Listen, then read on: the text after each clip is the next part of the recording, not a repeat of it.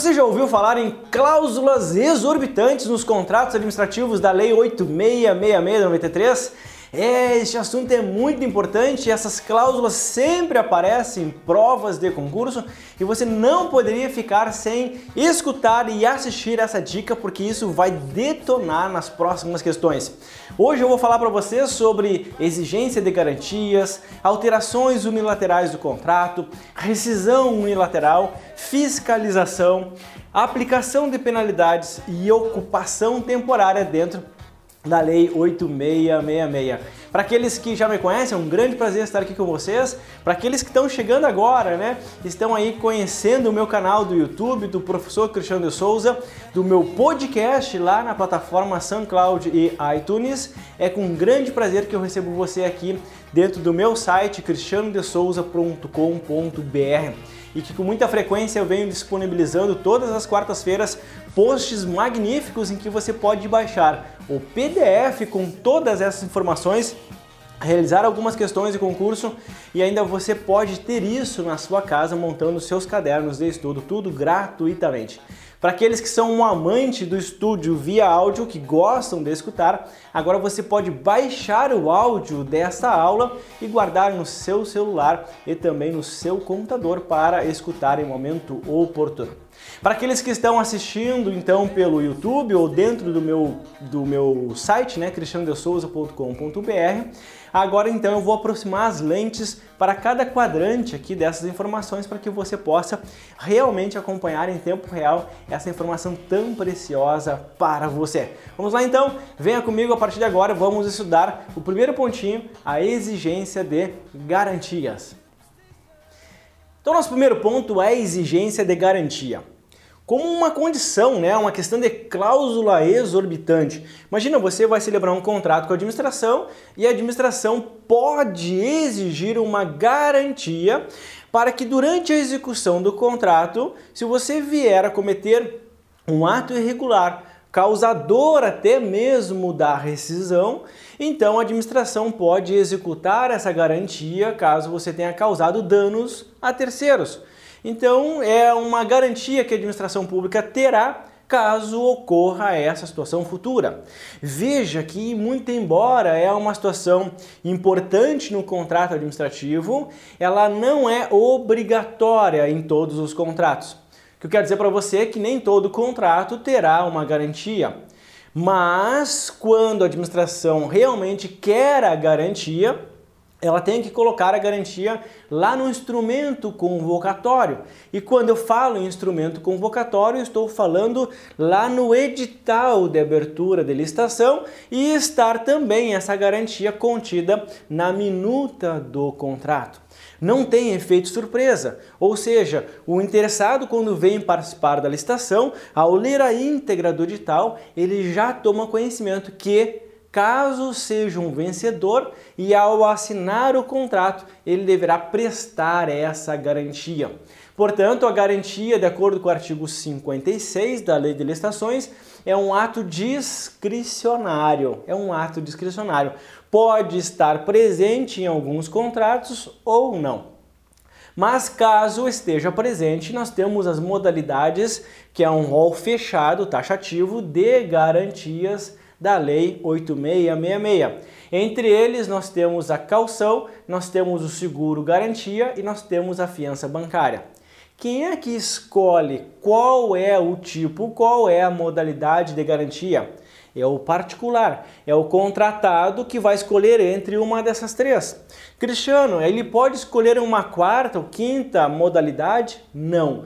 Ele só pode escolher entre uma das três modalidades elencadas no artigo 65 da Lei de Licitações, ok? Mas a administração pública, muito embora tenha requerido a garantia, ela não pode obrigar ou induzir o particular a escolher uma das modalidades. Isso é uma liberdade do contratado. Cristiano, e qual é o valor da garantia? O valor não pode exceder, olha só, não poderá exceder a 5% do valor do contrato. Quer dizer então que a garantia pode ser de 1%? Pode. Pode ser 2%? Pode. Pode ser 3%? Pode. Pode ser 4%? Pode. Pode ser 5%? Pode. Só não pode ser superior a 5%. Beleza? Cristiano, e se durante o contrato não tivermos nenhum problema e ao terminar o contrato, o que acontece então com essa garantia? Ela será liberada, tá certo? Então a garantia será liberada. Segunda cláusula exorbitante dentro da lei de licitações é a possibilidade da administração em alterar de forma unilateral o contrato. E alterar o contrato já é na fase de execução. Então imagine a situação, você é o particular, eu sou o administrador, nós assinamos um contrato hoje e você começa a executar o contrato. Daqui três semanas eu procuro você e eu digo, olha, eu, administração, vou mudar o contrato de forma unilateral. E você diz, mas como que você vai mudar? Vou, porque é uma prerrogativa, é uma cláusula, é uma cláusula exorbitante.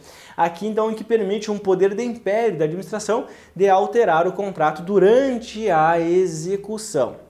Obviamente que então nós temos a aplicação dessa alteração apenas para as cláusulas regulares e as cláusulas de serviço que são aquelas cláusulas que desenvolvem o contrato, regular de execução de contrato e cláusulas de prestação de serviço. Eu quero que você preste muita atenção agora, pare tudo que você está fazendo, porque isso aqui é importante. Eu não posso alterar o contrato de forma unilateral nas cláusulas econômico-financeiras. Ou seja, nas cláusulas econômico-financeiras eu só posso alterar em comum acordo. Eu vou dar um exemplo para você. Olha só, eu contratei você particular para prestar um serviço X por 10 mil reais. Ok? Eu, administração, não posso alterar o valor de 10 mil reais para 2 mil reais sem ter realmente uma justificativa legal. Eu não posso te impor essa mudança de cláusula econômico-financeira sem realmente ter uma justificativa legal. Portanto, a, re, alteração, né, a modificação unilateral não, não, não atinge as cláusulas econômico-financeiras de forma unilateral, tá certo? Eu ainda vou explicar essa questão de comum acordo ainda, ok? Qual ou quais são os tipos de alteração unilateral? O artigo 65 vai dizer então que os tipos são de qualitativa e ainda quantitativa. A alteração qualitativa está buscando a qualidade da prestação do serviço ou a qualidade realmente da execução do contrato. Então eu busco uma melhor adequação técnica.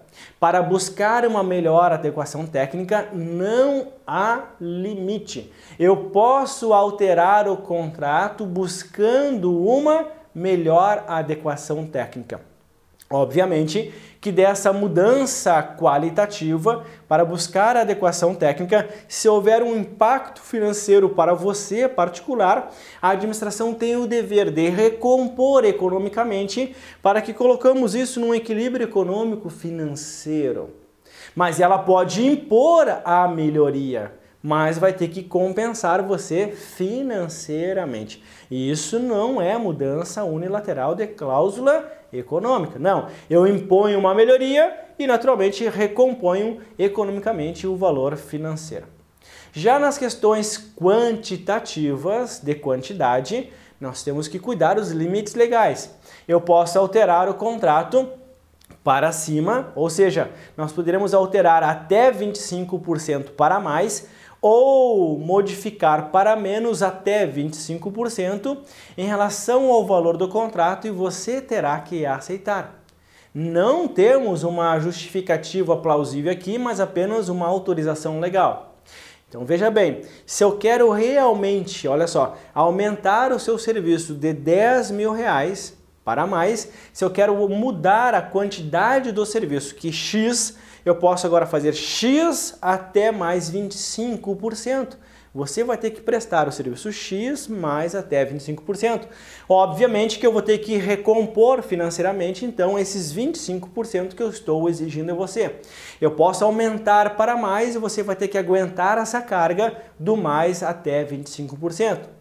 Mas se eu diminuir também, diminuir também o serviço X, de X para até menos 25, você vai ter que aceitar essa redução. E se você trabalha menos, você presta um serviço menos, ou seja, uma quantidade menor, então você vai receber também menor, uma quantidade menor em relação a isso. Tá bom? Na questão quantitativa, então, nós temos também para mais 50% no caso de reforma de edifício ou equipamentos. No caso de reforma de edifício e equipamentos, eu posso exigir que você realmente preste um serviço a mais para reformar o edifício ou reformar um equipamento.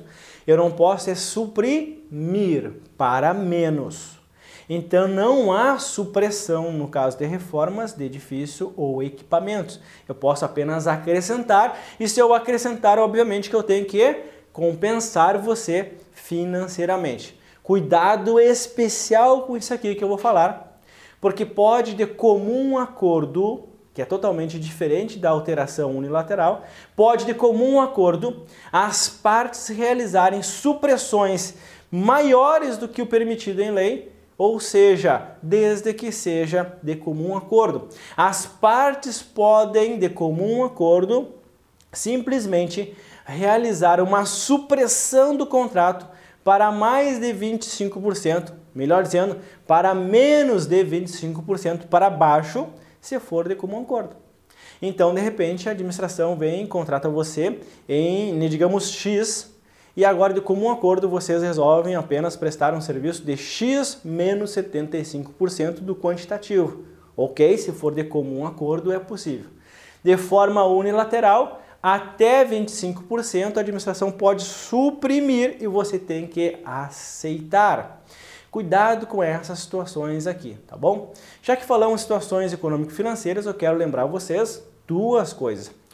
Revisão de contrato e reajuste de contrato são situações diferentes. A revisão do contrato é uma alteração contratual para recompor o equilíbrio econômico-financeiro causado por algumas situações. Entre elas, se a administração alterar o contrato de forma unilateral e impor isso para você, naturalmente que vai ocasionar uma revisão do contrato para fazer a equalização econômico-financeira, o equilíbrio econômico-financeiro. Portanto, a revisão para recompor o equilíbrio econômico-financeiro poderá ter origem numa alteração unilateral do contrato, ok? Depois, a parte do reajuste não é alteração, cuidado, isso em prova. Reajuste é algo automático, não é alteração do contrato. Reajuste é apenas a atualização dos valores de acordo com os índices e padrões que estão contidos no contrato. Se o reajuste é pelo IGPM, por exemplo, é automático. Quando bate a data do reajuste, nós temos que reajustar. Portanto, Revisão é uma alteração buscando equilíbrio econômico-financeiro. Reajuste não é uma alteração, é apenas uma atualização. Agora vamos abordar a parte da rescisão unilateral e a parte da fiscalização. Rescisão unilateral é a quebra do contrato, ok? Rescisão unilateral é a quebra do contrato. Apenas para explicar para vocês, que existem três formas de rescisão contratual previsto na lei de licitações. A rescisão unilateral, a rescisão amigável e a rescisão judicial. Como cláusula exorbitante, eu vou abordar apenas a rescisão unilateral, que de forma singular, sozinha, a administração quebra o contrato e ela pode fazer isso é uma forma de extinção do contrato antes mesmo do prazo final, do termo final do contrato. E acontece em algumas situações bem peculiares que estão elencadas no artigo 79, 78 e 80, com as consequências do artigo 80 da Lei de Licitações. Em apertada síntese aqui, então, na nossa revisão, acontece nos casos de inadimplemento do contrato. Inadimplir é não cumprir parcial ou total o contrato. Esse não cumprimento parcial ou total poderá gerar uma rescisão unilateral pelos motivos elencados no artigo 79 e 78. Tá? Então lá tem um rol de situações em que nós poderíamos justificar a situação de inadimplemento contratual. Obviamente que quando a gente fala em rescisão e realmente apontando a culpa para o particular, nós temos que abrir um processo administrativo em que nós vamos verificar se realmente ocorreu o inadimplemento. Após o exercício do contraditório em defesa do particular, uma vez comprovado realmente o inadimplemento total ou parcial, eu posso então quebrar o contrato, ok? Segunda situação que nós temos é o desaparecimento do sujeito. O sujeito é aquele que presta o serviço. Se é uma empresa, por exemplo, que foi decretada a sua falência, olha só, falei falência, então essa empresa não prestará mais serviço. Se for uma pessoa física que está prestando o serviço e ela vem a falecer, o particular vem a falecer, então haverá extinção do contrato. Neste caso, nós temos uma rescisão unilateral pelo desaparecimento do sujeito prestador do serviço. Terceira situação, no caso de interesse público, em que a própria administração diz: eu não quero mais, não é mais conveniente, não é mais oportuno para que eu continue realmente com este contrato. Então é uma cláusula exorbitante que a administração justifica pelo interesse público de que não quer mais. É óbvio que aqui eu não vou conseguir explanar, mas há um ponto aqui a ser estudado sobre a possibilidade de pagamento de indenização ao particular no caso de rescisão por interesse público. E ao final nós temos então uma rescisão unilateral, também motivado por caso fortuito ou força maior, porque impede a continuação do contrato, ok? Então, rescisão unilateral é uma forma, é uma cláusula exorbitante que dá um poder de império por parte da administração de quebrar o contrato antes do seu termo final, motivado por situações elencadas no artigo 79, 78, com as consequências do artigo 80. Nós temos também a questão da fiscalização. A fiscalização é um poder que a administração tem por cláusulas exorbitantes, que durante a execução do serviço, a administração pode botar um representante público lá na execução da obra ou do serviço.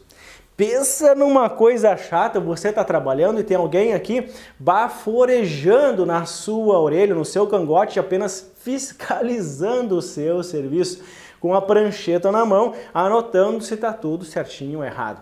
Tem coisa mais desgostosa que você está trabalhando e alguém atrás de você, coladinho em você ali, fiscalizando o seu serviço?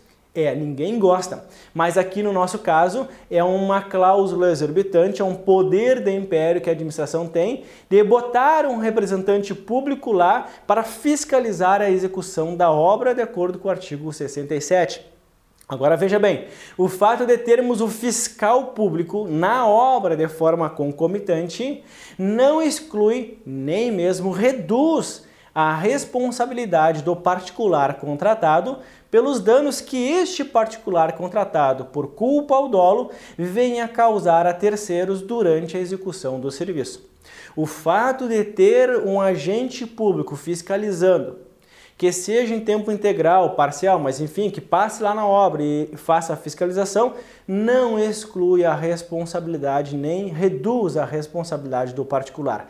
Nem mesmo, nem mesmo terá a capacidade de empurrar a responsabilização para a administração pública. Tá certo? E agora então vamos finalizar aqui com a aplicação das penalidades e a ocupação temporária. Obviamente que é uma condição exorbitante por parte da administração pública de aplicar sanções, aplicar penalidades de acordo com o artigo 87. Ou seja, isso surge já desde a parte do instrumento convocatório até mesmo na formalização do contrato.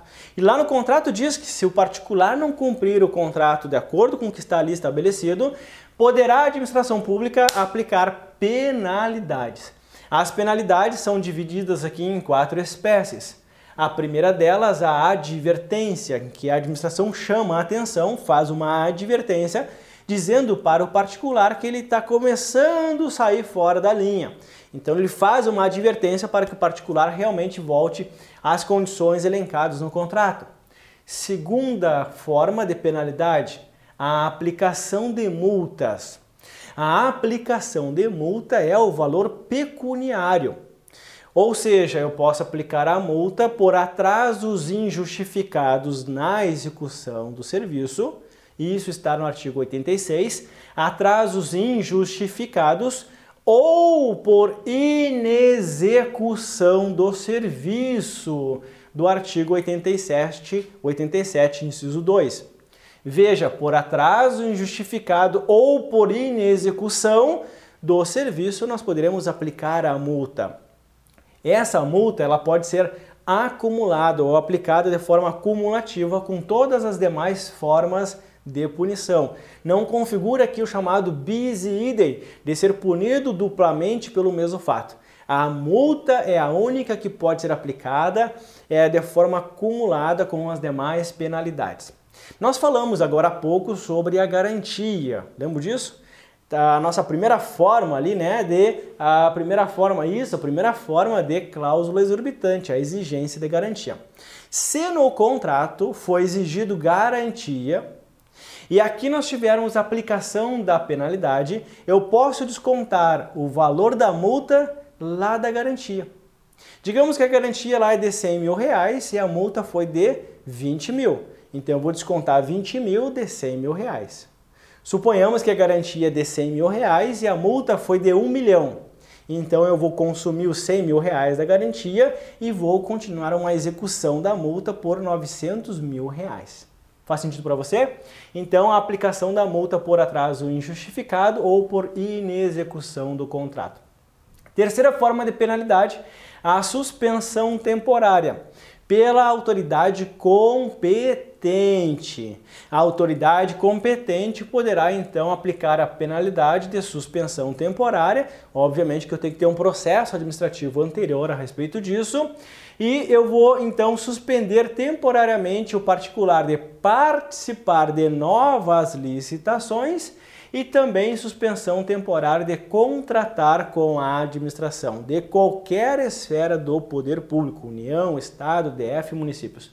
O prazo máximo da suspensão temporária é de até dois anos. Prazo máximo de até dois anos e marquem aí, tá? É pela autoridade competente. De uma situação mais agravante, digamos assim, mais grave, é a declaração de inidoneidade. A declaração de inidoneidade é, bem da verdade, uma mancha preta né, na ficha do particular em que ele está declarado como inidôneo. Não é boa persona. Não é boa persona. A declaração de inidoneidade ela é muito parecida com a suspensão temporária, porque os efeitos dela também são parecidos. Na declaração de inidoneidade, nós vamos impedir o particular de licitar e impedir o particular também de contratar com a administração. Mas quem declara a inidoneidade é a autoridade do segundo escalão. É uma competência exclusiva do ministro, se for na esfera federal, é uma competência exclusiva do secretário de Estado na esfera estadual, ou do secretário municipal, se for no município. Veja que na parte de suspensão temporária eu falei em autoridade competente e na declaração de inidoneidade eu falo em autoridade de segundo escalão. Ok? Então cuidado porque é uma cláusula exorbitante aplicação de penalidades. Muito embora é possível aplicar a penalidade como cláusula exorbitante, nós temos que abrir um processo administrativo disciplinar antes, né, por violação de contrato. Não é o PAD lá da Lei 8112 ou da Lei 10.098, não. É aqui apenas verificação de irregularidade contratual para aplicar uma sanção aqui contratual, tá bom? Ah, por último, então, a última forma de cláusula exorbitante é a ocupação temporária do artigo 80. Quando é que surge realmente a necessidade de ocupar temporariamente um serviço? Vai surgir em duas situações. Primeiro, quando eu quero apurar a irregularidade no serviço, pela prestação não adequada do serviço, então eu ocupo temporariamente os serviços considerados essenciais que eles não podem parar, e aí eu vou ocupar temporariamente os móveis, os imóveis, até mesmo o pessoal que está ali trabalhando. E nessa apuração de irregularidade, ela serve como uma medida de acautelar, ou melhor dizendo, né, uma medida acauteladora em que de forma cautelar, preventiva, eu afasto o particular que está prestando serviço, eu assumo temporariamente enquanto eu faço a apuração da irregularidade. Portanto, existe a possibilidade de ocupação temporária com medida cautelar ou acautelatória durante a apuração e investigação de irregularidades. E depois, no caso de rescisão de contrato, obviamente, rescisão de contrato porque o contrato foi prestado, o particular prestou um serviço de forma ineficiente. No caso de rescisão do contrato, se o serviço for essencial, eu tenho que dar continuidade pelo princípio da continuação do serviço público. Então eu posso assumir temporariamente após a rescisão do contrato, assumindo os bens móveis do particular, os bens imóveis do particular e ainda o pessoal do particular, temporariamente até que depois a administração venha e reassuma o serviço público aqui da administração.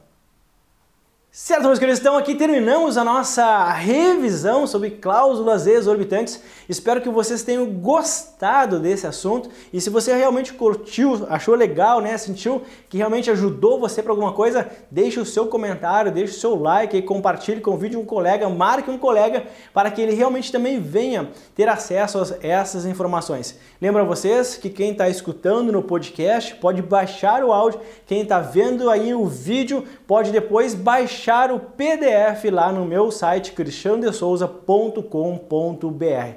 Basta colocar o seu e-mail, se não é cadastrado ainda, e você vai receber esse material em PDF diretamente aí na nossa caixa de e-mail, é tudo bem formatadinho para que você possa montar o seu caderno de estudo. Desejo aqui para você uma excelente semana de estudo, um forte beijo no coração e até a próxima.